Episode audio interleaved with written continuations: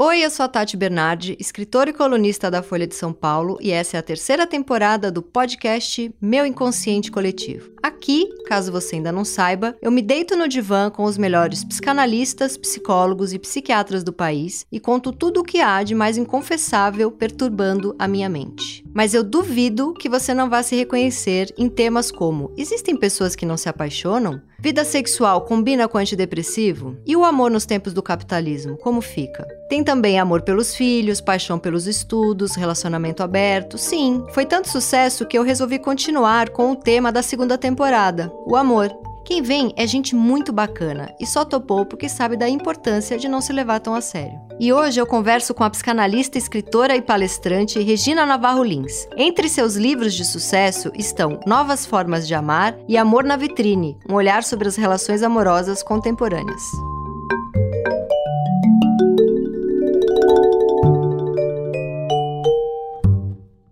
Regina, quero te contar uma historinha. Uma vez eu estava há mais de 10 anos no aeroporto fazendo uma ponte aérea. E aí chegou um homem todo bonitão assim, e eu fiquei, eu estava sentada, ele estava em pé, e eu fiquei olhando para ele, ele se movimentando, e achei ele bonito e fiquei olhando para ele, encarando ele, paquerando ele.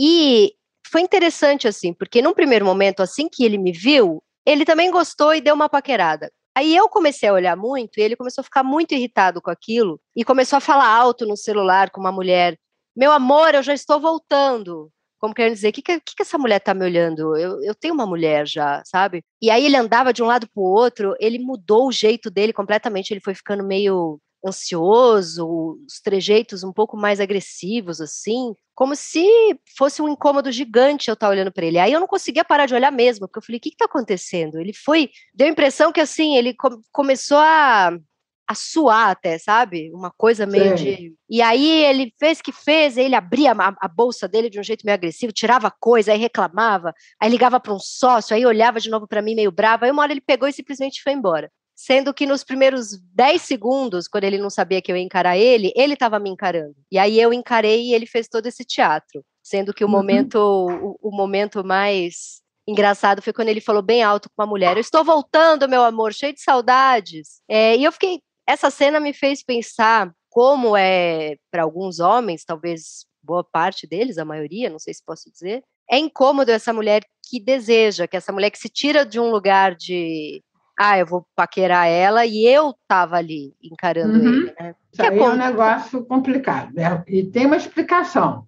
O sistema patriarcal se instalou há 5 mil anos, né? Hoje a gente tem uma história pela arqueologia que mostra que durante milhares de anos não houve dominação do homem sobre a mulher. Mas a partir de 5 mil anos, quando o sistema patriarcal se instalou, dividiu a humanidade em duas partes, homem para um lado, mulher para o outro, definiu que a mulher é inferior e criou um ideal masculino de força, sucesso, poder, coragem, dia, conseguir todas as mulheres, nunca brochar, e um ideal feminino de subserviência, obediência, passividade, espera do homem e tal. O que está acontecendo é que, com todas as mudanças a partir da pílula anticoncepcional, que foi um marco na história, né? os homens é, e as mulheres estão num processo de uma profunda mudança de mentalidade, profunda mudança na forma de pensar. Então, os homens que não se libertaram ainda do mito da masculinidade, né, desse ideal masculino, patriarcal, eles não temem a mulher que ganha dinheiro hoje, a mulher independente financeiramente, mas eles temem a mulher autônoma, ou seja, a mulher que se libertou dos padrões de comportamento que sempre foram exigidos da mulher. Por exemplo, que se enquadra nesse teu caso.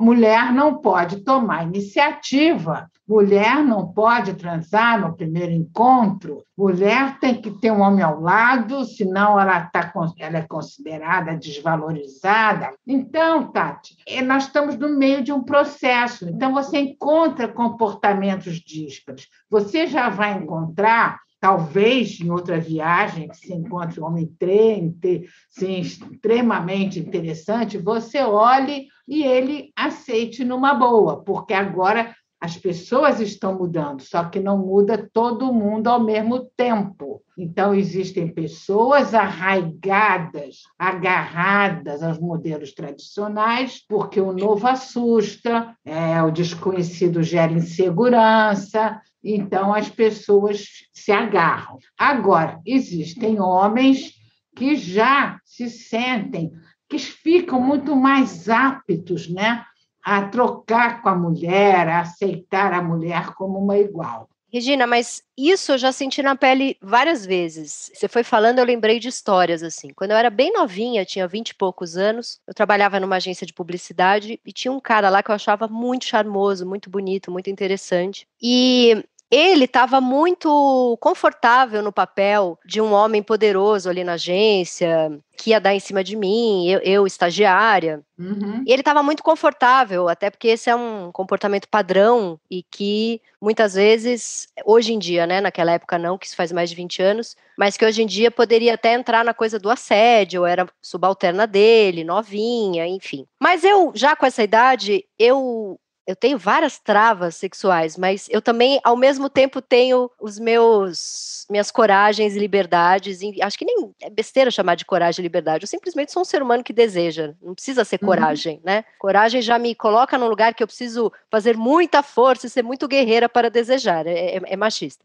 E ali com 20 e poucos anos, eu tive uma ideia um dia. Essa agência que a gente trabalhava, ela ficava do lado de um hotel. E eu mandei, a gente tinha um, tipo um WhatsApp interno do, da empresa, assim, falava direto com a pessoa, não lembro como é que chamava. E eu mandei para ele, porque a gente tinha uma coisa de se olhar, de se paquerar, e ele achava muito que ele estava ali é, no comando disso. E aí eu vim com a ideia, eu falei, por que, que a gente não vai um dia para esse hotel, para a gente poder ficar ali? Porque também tinha uma coisa dele ser praticamente meu chefe, então não podiam saber. Só que eu, eu me tirei completamente do lugar da estagiária assediada. Eu falei uhum. para ele, eu quero, eu tô afim. Será que a gente pode ir para esse hotel? E ele travou completamente, completamente. Ficou esquisito e veio com um papo para mim que tinha uma noiva, o que, que eu tava falando, o que, que eu tava fazendo.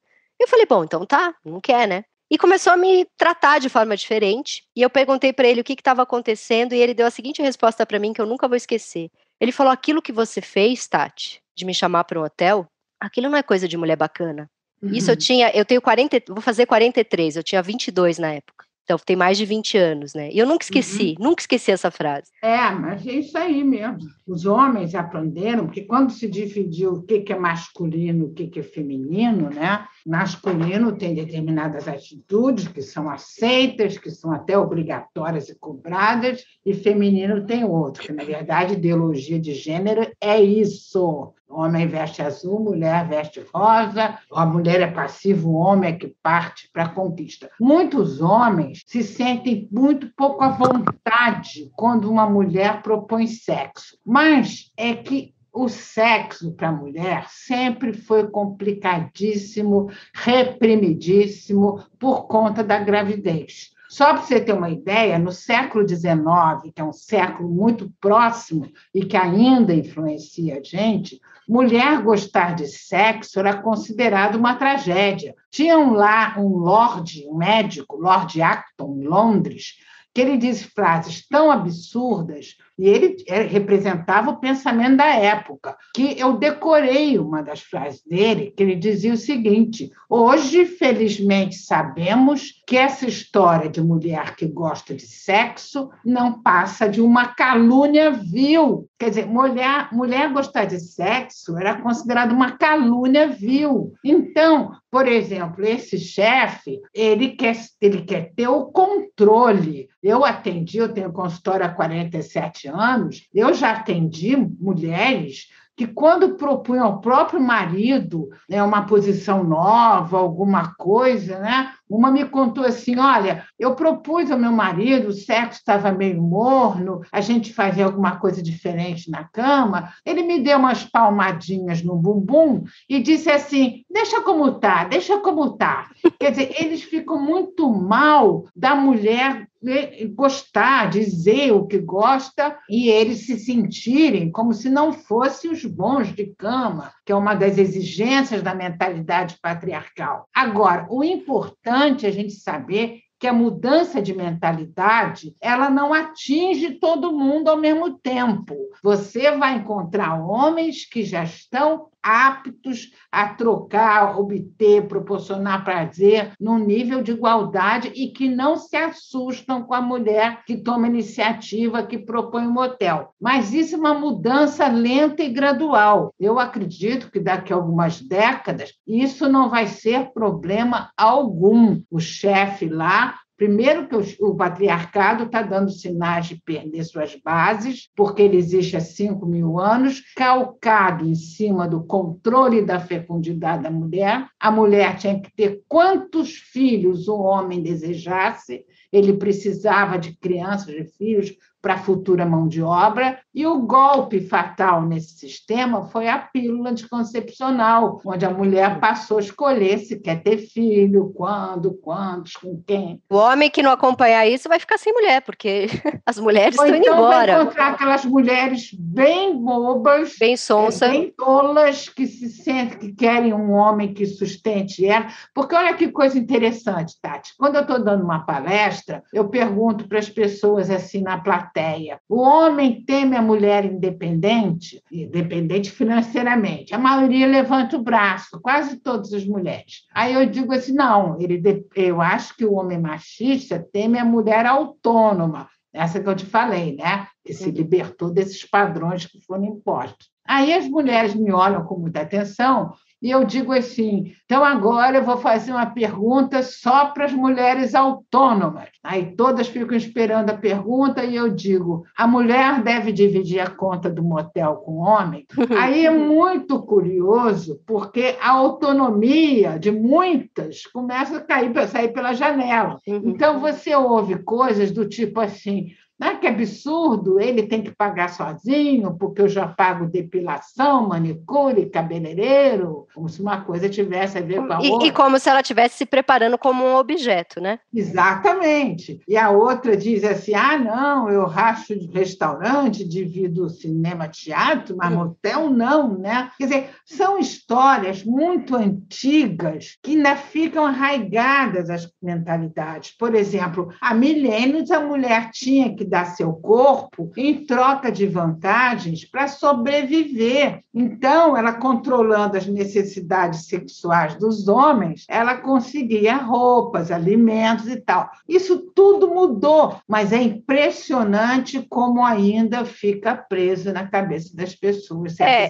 e enquanto a gente foi falando, eu fui lembrando de vários relacionamentos e frases marcantes assim. Eu tive um namorado que a gente terminou e uma das últimas frases que ele falou para mim é que incomodava demais eu não precisar dele. Eu falei, mas como, como que você quer que eu precise de você? Eu falei, eu preciso de você, eu gosto de você, eu quero você na minha vida, eu quero ter um problema e poder te ligar, eu quero estar tá triste e poder contar com você. Ele falava, eu não sei explicar, mas você não precisa de mim. E hum. ele tinha um incômodo muito grande com o prazer que eu tenho no meu trabalho, porque a gente saía para jantar e tudo dele era reclamação, que ele queria ter sido um artista e acabou indo para publicidade, era outro publicitário. Tô, hoje vai ser, os publicitários vão ser os campeões aqui de, de exemplo, porque, porque eles são bem machistas. E eu tive alguns namorados publicitários quando eu era bem novinha. E aí ele assim, a gente saia para jantar, eu contando coisas que eu tinha feito que eu estava muito feliz, um livro que eu escrevi, alguma coisa assim, e ele sempre reclamando muito do quanto ele estava aprisionado numa coisa que ele não queria mais. E acho que o você não precisa de mim era um pouco isso, assim. Era quase como se ele dissesse: você não acha o máximo o que eu faço, porque você já foi publicitária, já viu que tem aí um deslumbramento completamente idiota com publicidade, você já deu a volta, você já foi fazer, hum. que boa parte dos publicitários publicitários querem fazer, que é na verdade contar uma história, ir para ir para uma coisa mesmo de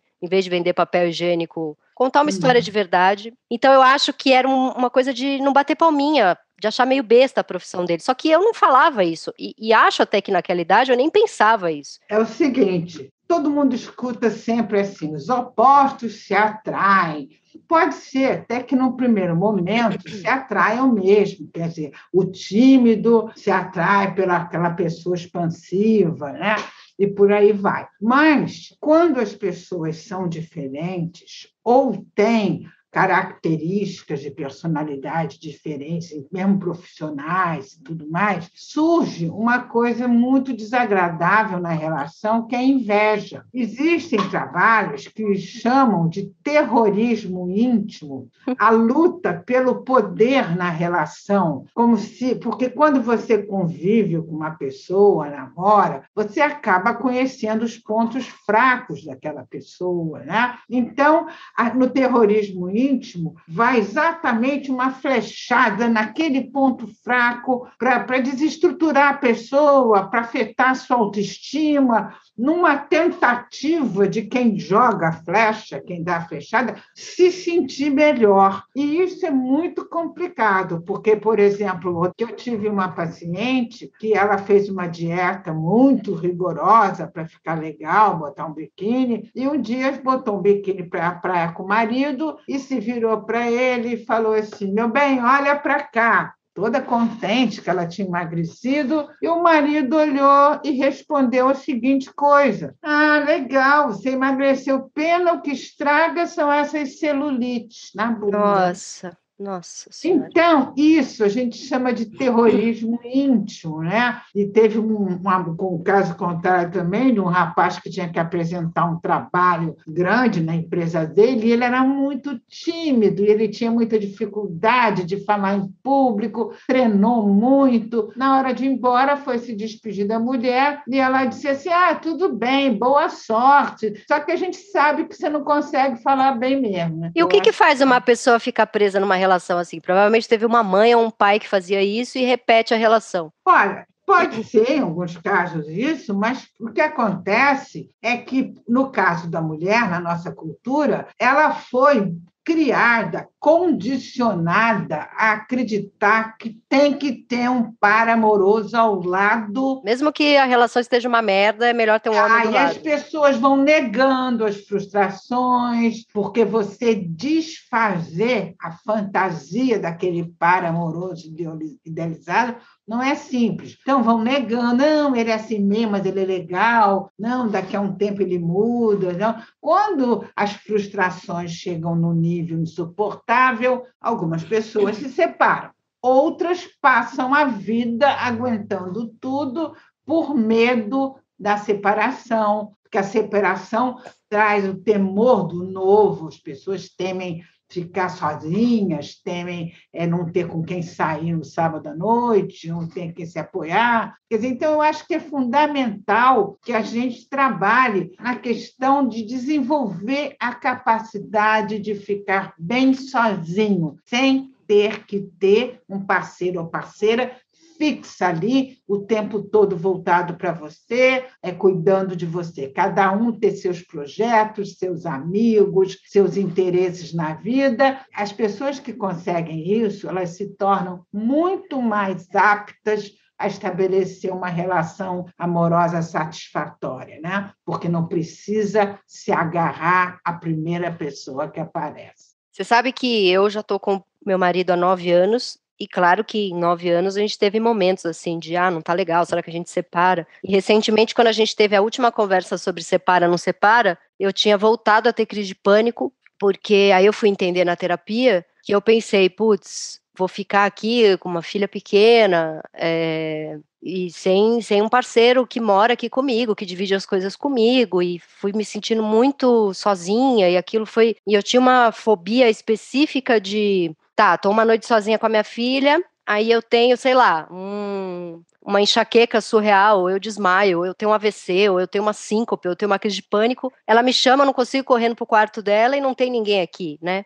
E aí o que me acalmou foi que a gente não estava brigando, a gente estava conversando de separar muito na amizade. E aí eu entendi, através dessas conversas, que se a gente separasse, ele ia alugar um apartamento aqui do lado, a gente ia dividir, obviamente, 100% a criação da nossa filha, ele é apaixonado por ela assim como eu, e ele seria, para o resto da vida, um grande amigo, pai da minha filha, que eu poderia contar nesses momentos, né? Uhum. Ou seja, ele, a, a, partir do momento que eu entendi que ele entraria para esse hall de amigos com quem eu posso contar, que eu não ia perder ele, que não era uma morte, me deu uma calma tão grande que aí eu ganhei força para separar. E quando eu ganhei força para separar, eu entendi que eu não queria separar. Uhum. Foi, foi tão maluco, porque eu ficava achando, eu não separo porque eu tenho medo, eu não separo porque eu tenho medo. E aí, quando eu não senti o medo de separar, eu vi que eu não quero separar. Talvez eu queira mais para frente. É, mas... porque a gente assiste muitos casais na separação se tornarem inimigos, né? Sim. E isso assusta. Quer dizer, na verdade, é, a criança não sofre na separação dos pais. A criança sofre pela incompetência dos pais na hora da separação. Sim. Que um põe um contra o outro, as dramas, joga na criança seu, a sua autoestima afetada. Sim. Então, é importante que as pessoas entendam que um casamento ele pode durar um certo tempo. Agora, tem uma questão, sabe, Tati, que eu acho que todo mundo tem que refletir. É sobre esse modelo de casamento da nossa cultura. As pessoas sofrem com as suas fantasias, medos, desejos, culpas, frustrações. Esse modelo de casamento que, tá, que existe, né, que todo mundo tenta se enquadrar, não vai funcionar nunca, porque é um modelo de casamento calcado no controle, na possessividade, no ciúme e no desrespeito à individualidade do outro. Nós somos regidos pelo mito do amor romântico, né? há 80 anos, que entrou para valer no casamento, e esse mito do amor romântico ele causa muitos prejuízos, porque ele prega é, que os dois vão se transformar num só, e que um vai ter todas as necessidades atendidas pelo outro, que quem ama não sente desejo por mais ninguém, um monte de mentira. E nós recebemos essas ideias do amor romântico desde que nascemos, por todos os poros ele entra: música, novela, filme, livro, publicidade. Então, Hoje eu percebo que tá, cada vez mais aumenta o número de pessoas que questionam esse tipo de amor. O amor romântico é apenas um tipo de amor. Mas um casal que abre a relação, que é uma conversa que eu também já tive com o Pedro, e eu falei para ele que eu achava que abrir a relação era o tipo da coisa que a gente faz e não conta pro outro. É, tipo, é segredo de cada um que abriu. Eu fico achando que se contar a, a, as experiências, assim, de amigos que abriram, é de muito ciúme, de briga, eu não tive ninguém próximo que abriu e deu certo. E eu falei isso num, numa conversa aqui nesse podcast, e várias pessoas é, que são casadas e abriram a relação me escreveram falando que eu estava sendo preconceituosa, que eu não, não entendia do assunto, para não falar besteira. E eu adorei as críticas, achei que as, as, essas pessoas tinham razão. Agora, eu também acompanhei uma amiga que tentou abrir a relação e o combinado com o marido é que eles não podiam se apaixonar. Eu achei isso ridículo, não dá para combinar isso. Olha, vai lá, transa, mas eu tenho que ser a sua o amor da sua vida. Não dá, né? Abriu a relação, está correndo risco de se apaixonar. É. Aliás, está correndo risco de se apaixonar mesmo não abrindo a relação. Não abrindo, é isso que eu é, digo. Eu é. conheço muitas pessoas, muitos casais, que uma das partes se apaixonou e saiu fora e todos tinham uma relação tida como monogâmica. O que está acontecendo hoje é que está havendo uma grande discussão no Ocidente. Monogamia é realmente superior, é realmente melhor que a não monogamia? Essa é uma grande discussão. Eu acredito que nunca as pessoas pensaram tanto em abrir a relação como agora. Isso comecei a receber de cinco anos para cá, seis, casais marcando hora, trazendo um conflito novo para a terapia, e recebendo muitas mensagens. E o conflito novo é esse: uma das partes propunha abertura da relação, a outra parte se desesperava, arrancava os cabelos e vinham parar na terapia de casal. E isso começou a acontecer com tanta frequência que eu acabei escrevendo o livro Novas Formas de Amar, uhum. para as pessoas poderem discutir. O curioso é o seguinte: transar fora do casamento escondido sempre se fez muito mais o homem. Para o homem sempre foi permitido porque não tinha risco de gravidez. A mulher podia transar com a pessoa e engravidar. Então, sempre houve uma preocupação do homem, há 5 mil anos, né, quando surgiu a propriedade privada Meu Rebanho, Minha Terra, em que a mulher foi aprisionada porque ele não queria dividir herança com o filho de outro. Isso veio vindo. A partir da pílula, as coisas começaram a mudar. A gente começou a observar, eu comecei a observar logo depois no consultório, que o número de mulheres que têm relações fora do casamento começou a se tornar igual ao número de homens, porque aí já tinha a pílula, você não corria mais o risco de engravidar. Hoje foi dado um passo além, porque o amor romântico, esse que prega que os dois se transformam num só, ou seja, prega a não individualidade, está dando sinais de sair de cena ainda bem. Porque, gente, mandar flores não tem nada a ver com amor romântico. Mandar flores é ótimo. Eu estou criticando os ideais desse amor. Então, ele está dando sinais de sair de cena porque a busca contemporânea é pela individualidade. Cada um quer saber seu potencial a desenvolver na vida, as suas possibilidades, e o amor romântico prega o oposto da individualidade, quando diz que os dois se transformam num só. Então, ao sair de cena, está levando a sua característica básica, que é a exigência de exclusividade, que é típica do amor romântico. E aí a gente assiste o surgimento de novas formas de amar não monogâmicas, uhum. tipo amor livre, é, poliamor, é, poliamor, amor a três. É isso que a gente está assistindo. Eu acredito, Tati, que daqui a algumas décadas, não dá para precisar, né? se daqui a 30, 40 anos, muito menos gente vai querer se fechar numa relação a dois e muito mais gente vai optar por relações múltiplas. E uma coisa que eu acho importante quando pensa sobre, quando a gente pensa sobre relacionamento aberto, é não achar também que ele vai ser fácil, assim como não é fácil o relacionamento monogâmico. É, eu já me peguei pensando assim, nesses nove anos que eu tô casada, já me peguei pensando, ah, adoraria é, agora, esse mês que a gente tá super mono, cada um enfurnado no seu escritório trabalhando, eu adoraria continuar com a minha vida exatamente como tá. A gente mora junto, construiu uma família, fun é, tudo funciona, ele é meu melhor amigo. Mas, putz, imagina que maravilhoso se eu tivesse apaixonada por alguém, sexta-feira à noite eu, eu saio com essa pessoa para jantar e beijo de língua, que é um negócio que depois de nove anos você não beija mais de língua. Mas depois tá tudo certo, eu não quero tirar meu marido da minha vida, já me peguei pensando isso. E três, quatro dias depois já me peguei pensando assim, sei lá, uma quarta ou mesmo um sábado, que eu tô super carente querendo um colinho e adoro que ele tá aqui, a gente vai ver um seriado juntos, uhum. ou mesmo eu tô com tesão nele. Já me peguei pensando, imagina se há cinco dias atrás, quando eu pensei que adoraria estar apaixonada por alguém, sair para jantar e beijar de língua, lá, lá, lá, se fosse ele apaixonado por alguém, e agora eu querendo, ele não ia estar aqui porque era o dia de sair com a mulher? É, mas olha só, isso aí é uma, uma questão um tanto insolúvel com esse modelo de casamento que a gente tem. Todos nós queremos aconchego, estabilidade, segurança, mas todos nós queremos frio na barriga, beijo, na, beijo de língua. Não é isso? Sim. Eu recebo muita mensagem de mulheres dizendo assim: amo meu marido, não quero me separar, mas quero transar com outros homens, quero ter outras experiências. Isso era impensável 40 anos, 30 anos. Sim. E agora isso está crescendo. O amor muda.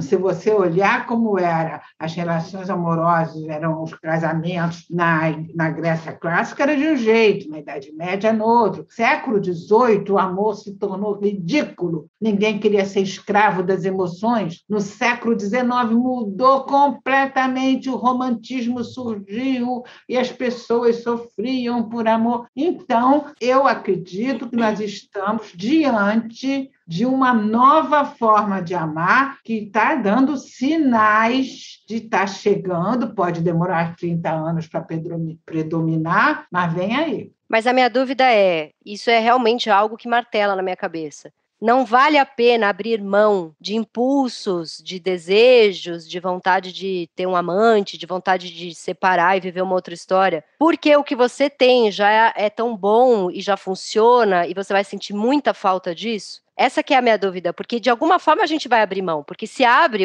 a relação, você vai abrir mão também daquele dia que você vai querer e ele não vai estar tá lá, porque já Sim, que você foi, já que parte. faz parte. Ele pode, você podia querer e ele não está lá porque viajou a trabalho, é, porque enfim foi visitar a mãe doente, enfim. O que eu acredito é o seguinte: eu não tenho nada contra a monogamia, desde que ela seja espontânea. Uhum. E na uhum. maioria, imensa maioria das não vezes, é. a monogamia não é é espontânea. Sim. A monogamia é um imperativo da nossa cultura. Tem gente que é uma frase muito comum é dizer assim: é vale o que está combinado. O combinado não sai caro. Sim. Escuto muito isso. Acontece, Tati, que eu nunca vi na minha vida um casal começar a namorar e um sentar na frente do outro e dizer assim: vamos combinar? Eu só transo com você e você só transa comigo? Nunca isso. Nunca. Porque isso já está implícito. Uhum. Então, isso é um imperativo da nossa cultura. Imperativos da cultura você pode aceitar ou não. Existem pessoas, hoje, muitas pessoas, que não consideram a exclusividade fundamental. Eu fiz um,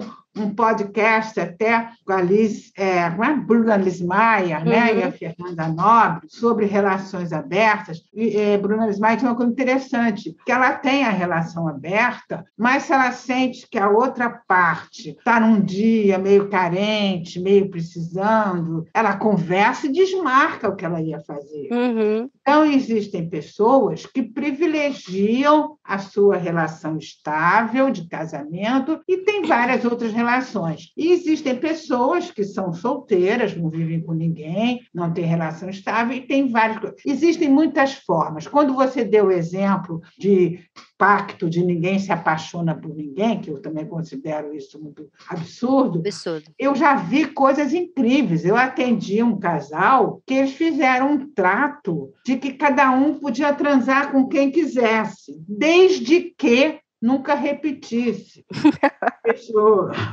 Outro fez um trato de que quero saber tudo, todos os detalhes. E outros fazem trato de que não quero saber, não me diz respeito, é a uhum. sua vida. Uhum. Toda relação é regida por códigos, que muitas vezes não são verbalizados, são passados inconscientemente. Cada um tem que escolher como quer viver. Nós estamos vivendo um momento que nunca aconteceu antes. Como os modelos tradicionais não dão respostas satisfatórias, está se abrindo um espaço para cada um escolher sua forma de viver. Então, todo mundo tinha que se enquadrar em modelos, seus casais tinham que se enquadrar em modelos. Agora, tanto a pessoa individualmente ou o casal tem que escolher sua forma de viver. E eu lembrei, enquanto a gente estava aqui falando, eu lembrei de outra história. Você está me dando gatilhos mil aqui. Só estou lembrando de histórias da época que eu trabalhava em agência. Tinha uma mulher que sentava perto de mim, também era uns 10, 15 anos mais velha do que eu. Eu trabalhei em agência quando era bem novinha.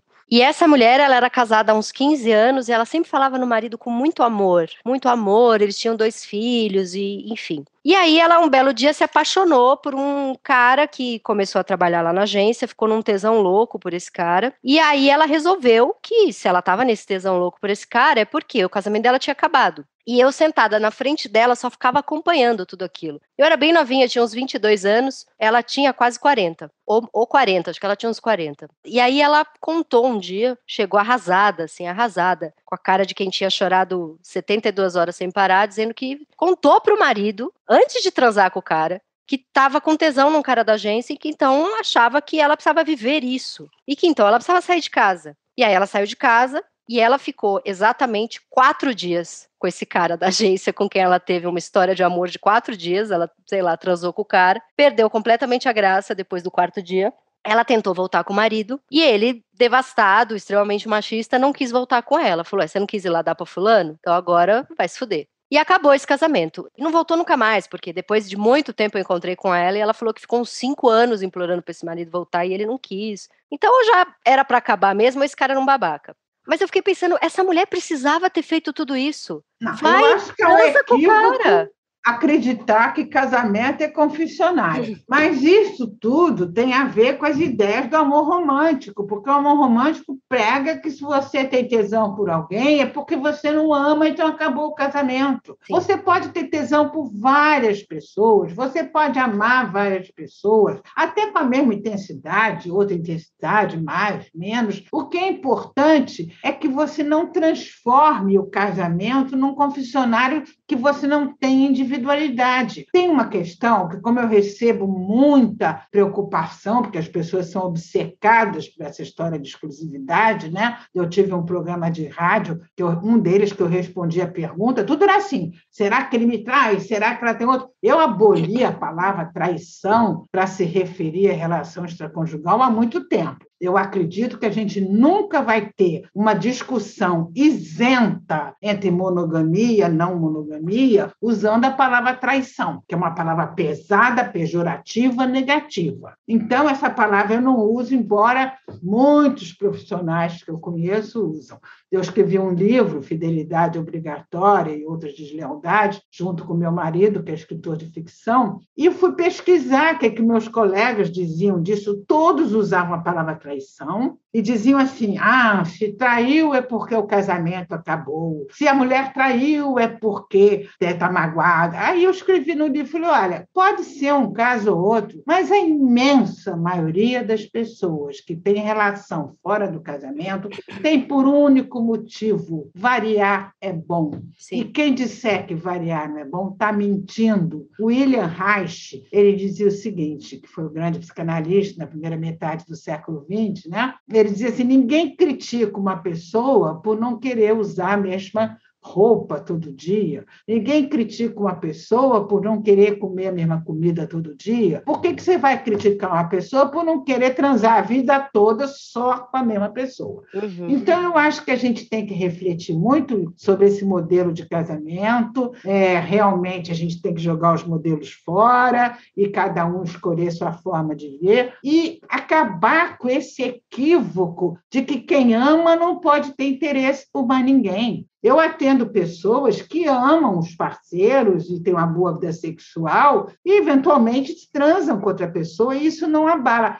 Eu formulei até uma, uma questão, depois de eu ver todo mundo tão desesperado por isso. Eu digo assim: olha, ninguém deveria se preocupar se o amado ou amada transou ou não com outra pessoa. Cada um só deveria responder uma, duas perguntas: me sinto amado? Me sinto desejado? Se a resposta for sim, o que o outro faz quando não está comigo não me diz respeito, não é da minha conta. Gente, Ninguém controla ninguém, é uma ilusão. Então, ir controlar alguém é uma coisa muito desgastante, né? Você ai, colocar tua energia psíquica só para controlar alguém. Então, vamos viver bem, a relação é boa, você se sente amada, se sente desejada. Mas você entrou num assunto bom aí, porque o, o que eu acompanho assim bem de perto com várias amigas e já vivi na pele algumas relações é que muitas vezes eu traí ou amigas traíram, porque o cara parou de desejar a gente. E aí você vai trair numas de vou me vingar que ele não me deseja mais. Não é? Não seria muito mais fácil simplesmente sair fora dessa relação que você não se sente mais desejada? Porque muitas vezes a traição é para você pensar: "Ah, o cara não me deseja mais, mas a esperta sou eu que tô dando para outro". É, é aí você se mantém numa relação horrível mas, mas, se sente a espertona, né? Olha, Entra nesse lugar de vingança. Se isso predomina, não. Porque eu vejo o seguinte: o fato das pessoas desejarem transar com outras não tem ligação direta com é, o sexo não ser bom ou, ou a pessoa querer transar menos. Mesmo casais que têm um bom sexo, têm vontade de transar com outras pessoas. Eu não sei se isso predomina. A questão é que o maior problema no casamento é o sexo. Eu sempre digo que casamento é o lugar que menos faz sexo. As pessoas não contam, às vezes nem para o melhor amigo. Você vai escutar, olha, eu tenho 47 anos de consultório. Desde o primeiro dia de consultório, o que eu mais ouvi foi uma paciente chegar, sentar no sofá e dizer assim: amo meu marido, não quero me separar de jeito nenhum. A gente não tem um sexo legal, eu não tenho vontade de fazer sexo. Eu já tive um sexo maravilhoso com ele, mas eu não tenho mais vontade de fazer sexo. Ele é melhor pai, companheiro, amigo. Eu tenho vontade de ficar abraçadinho e ele fazendo cafuné na minha cabeça. Isso eu escuto esse tempo todo, décadas. Então, existe um problema de sexo no casamento que eu nunca vi, Tati, alguém discutir na televisão. Sim, ninguém fala. As minhas, amigas as minhas amigas todas estão transando pelo menos uma vez por semana. Eu falo, gente, vocês estão mentindo. Tudo casado há 10, 15 anos, com um monte de filho. Aí um dia... que diz que transa, que as mulheres, as pessoas casadas transam três vezes por semana. Mas não transa de jeito nenhum. foi feita essa pesquisa. Não, surreal. Mas aí, pela tua experiência em consultório, quando abre a relação, o sexo melhora com, com o, o, o marido? Olha, eu não uhum. tenho assim muita experiência com pessoas com quantidade, porque na verdade o consultório ele te dá pouca base para você avaliar o que está predominando no momento, porque no consultório você atende o quê? 20, 25 pessoas e com várias questões e tal. Agora, o que eu suponho, por exemplo, o casamento hoje é muito ruim, a imensa maioria é muito ruim. Quando eu estava escrevendo meu primeiro livro, A Cama na Varanda, que já foi lançado há 25 anos, eu vi uma pesquisa do IBGE na televisão só com pessoas casadas. 80% se declararam decepcionadas com o casamento. É um número altíssimo. Então, eu não sei, as pessoas que abrem relações, como é uma coisa nova, nós não temos parâmetros para a gente se apoiar. Então, você escuta, por exemplo, recebi uma mensagem outro dia, uma mulher dizendo: Olha, eu propus ao meu marido abrir a relação, porque muito mais mulheres propõem do que homens. Eu propus meu marido abrir a relação, insisti, ele topou. Agora eu estou morrendo de ciúme. Então, é evidente que a gente vive numa cultura que sempre valorizou o ciúme, tem gente que acredita que ciúme faz parte do amor. Não é fácil você se libertar assim. Então, muitas questões vão surgir com essa abertura de relação, mas a gente vai precisar de um tempo para avaliar, porque os problemas das relações ditas monogâmicas a gente já conhece. Isso a gente não sabe ainda, vai precisar, assim como na pandemia, vamos precisar de um tempo para avaliar o que a pandemia deixou. Agora, eu acho que o sexo no casamento deveria ser muito mais discutido e com muita franqueza, para ajudar, para contribuir para as pessoas melhorarem de vida. Né? É, ai, ai. E eu, foi falando outro, outro gatilho aqui. Eu lembrei de um namorado que eu tive. A gente era muito apaixonado e tinha muita atração pelo outro. E do nada a gente acabou. Foi aquela coisa, três, quatro meses assim, acabou. Poucos meses depois ele apareceu casado com uma mulher com quem ele já está há uns 12 anos, e a gente continuou amigo. Aí, recentemente, e a gente sempre se fala, assim, a gente tem a mesma profissão, então troca umas figurinhas do, do mercado, de cinema, de, de livro, literatura tal. E ele falou para mim que estava muito ruim o casamento dele, que ele nunca abria. Eu falei, mas tá ruim o que agora? Assim, ficou ruim, pandemia, difícil? Ele falou, não, tá ruim há uns sete anos, sei lá. Ele falou, nunca foi bom, na verdade. Eu casei com uma mulher com quem eu não gosto de transar. Ele falou, e eu tô agora, ele falou, acho, acho que é legal você saber disso, acho que você merece saber disso. O grande tema na minha terapia é porque eu terminei com você, com quem eu gostava de transar, e casei com uma mulher com quem eu não, nunca gostei, nem na época do namoro. Ele, eu uhum. falei, você já chegou a alguma conclusão? E aí ele uhum. começou a rir. Ele falou: Olha, eu não cheguei a nenhuma conclusão, mas eu contei para o meu analista e ele acha que pode ter a ver. Mas quando a gente namorava, eu sonhava muito que a gente estava transando e quem tinha o pênis era você e não eu.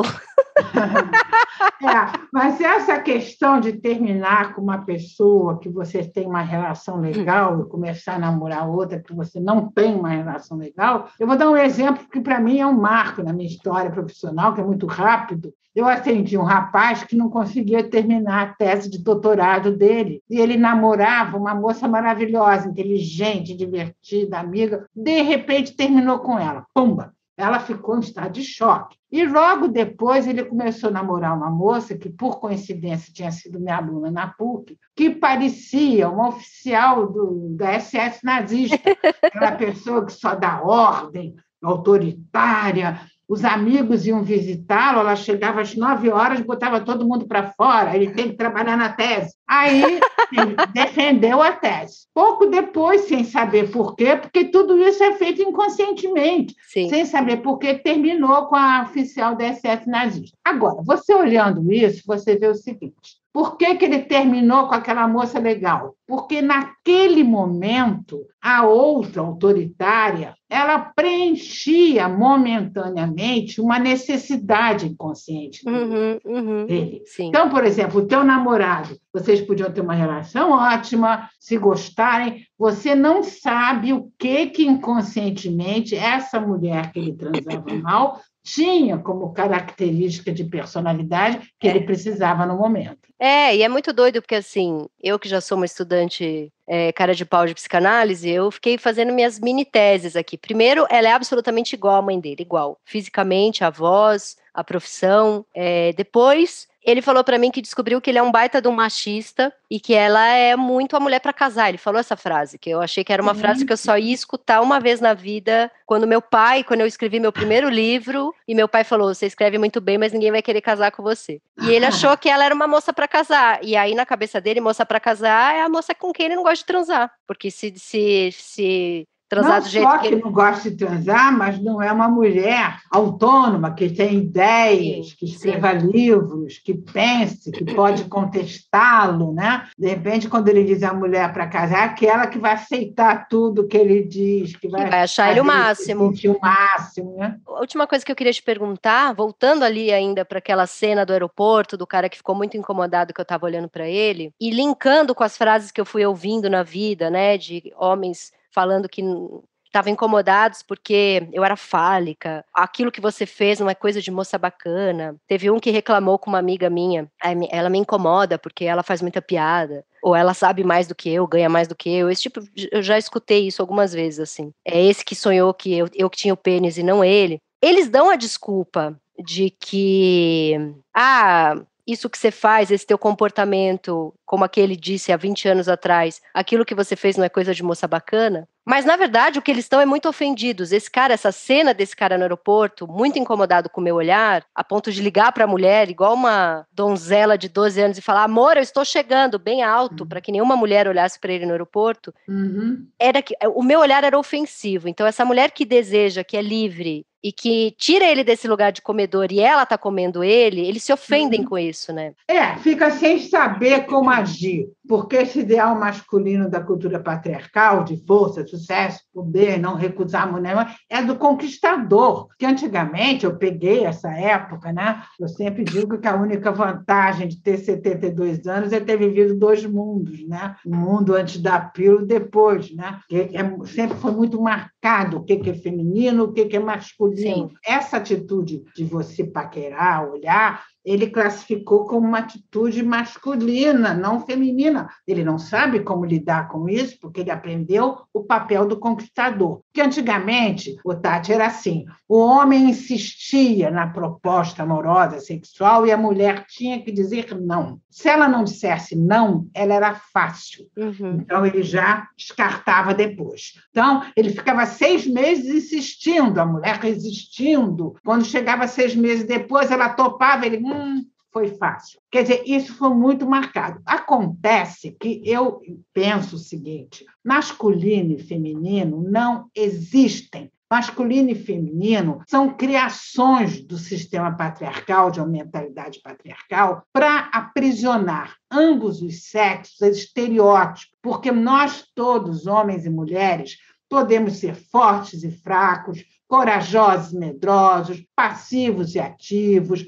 conquistadores e conquistados. Essa é a verdade. E sempre se exigiu que a gente abdicasse de um aspecto nosso para se enquadrar no que é considerado feminino. Mulher, homem não chora, gente. Sim. Quantos anos ouviram isso? Homem não chora, homem não podia falar das suas emoções. Por isso poderia ser. Muita gente reclama na relação com o namorado ou com o marido que não existe intimidade, porque o homem se deixar conhecer deixar a mulher entrar na intimidade, dá uma sensação de fragilidade, porque ele aprendeu que ele não pode falar de emoções. Então, eu acho que nós estamos no meio de um processo de mudança que eu espero que não demore tanto, porque às vezes mudança de mentalidade demora 100 anos, 80 Sim. anos. Ah, eu sinto que não vai demorar isso tudo, não. Vai. Então, a gente está terminando nossa, nossa sessão. Foi muito legal conversar com você e ouvir esses casos todos que você trouxe. Este foi o Meu Inconsciente Coletivo, o podcast para onde a sua neurose sempre vai querer voltar. Eu sou a Tati Bernardi e a edição de som é da Natália Silva. Os episódios do Meu Inconsciente Coletivo são publicados toda sexta-feira de manhã nos principais agregadores de podcast. Escute seu inconsciente e siga a gente para não perder nenhum programa.